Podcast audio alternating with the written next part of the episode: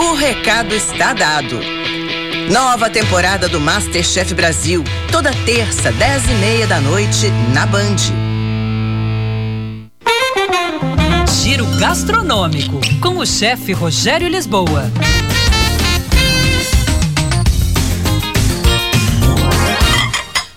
Olá, pessoal. Rio de Janeiro, quando se fala no Rio, vem muito à cabeça feijoada e chope.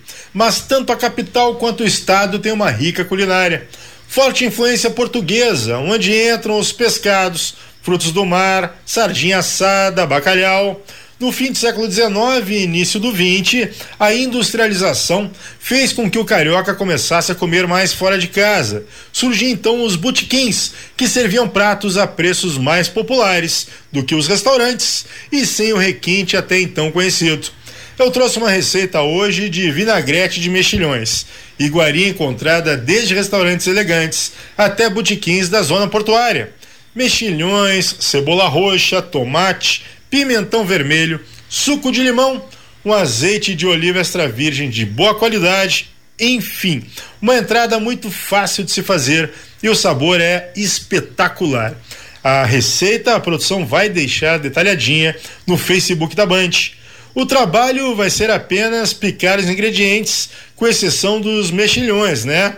Que vão ser escorridos depois de cozinhar eles e depois misturar tudo. Pronto! Um pãozinho francês novo com casquinha crocante completa essa felicidade toda. Não esquecemos também que o Rio de Janeiro foi a capital do país até a inauguração de Brasília em 1960. E assim ele incorporou hábitos gastronômicos não só de outros países, como de outros estados brasileiros. Arroba chefe Rogério Lisboa, o nosso Instagram. Era isso, pessoal. Um abraço, até mais. Tchau, tchau. Olá, pessoal.